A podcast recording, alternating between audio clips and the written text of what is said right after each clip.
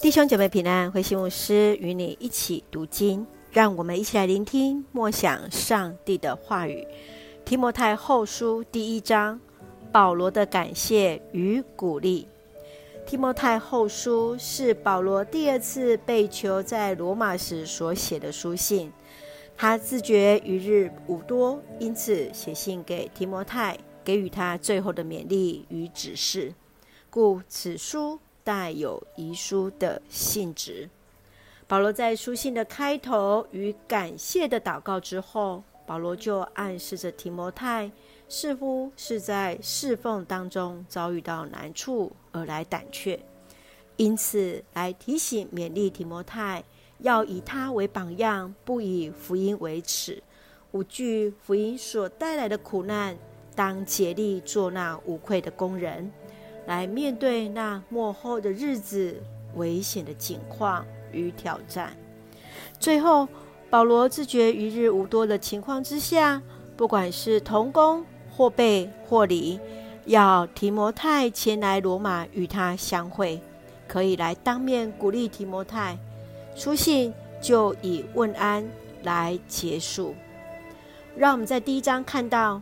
保罗用现代的希腊罗马撰写私人信函的惯用模式，一开始先载明了作者与收件人的名字，在问安之后，接着是感恩与祷告。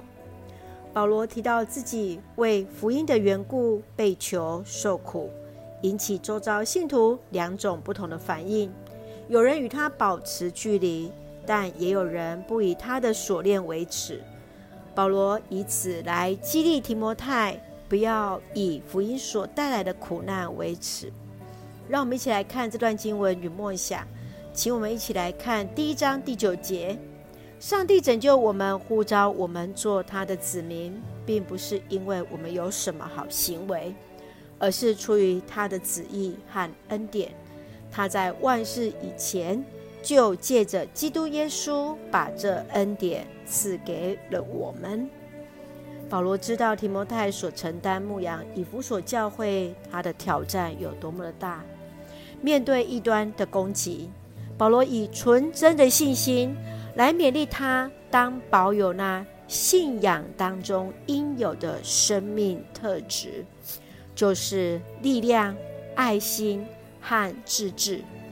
更要提摩太深知所信，不以保罗入监为耻，更要按着上帝所赐的力量，为福音分担苦难，坚固与基督耶稣连结所得来的信心与爱心，并靠着圣灵持守上帝所托付的。亲爱的弟兄姐妹，你如何在自己的信仰生活中，来成为他人的祝福呢？你曾经遇到什么样极大的重担，以至于让你无法前行？愿主来帮助我们，让我们同工之间彼此分担，相互勉励，一起用提摩太后书第一章第十二节作为我们的金句。因为我知道我所信靠的是谁，也深信他能够。保守他所托付我的，直到主再来的日子。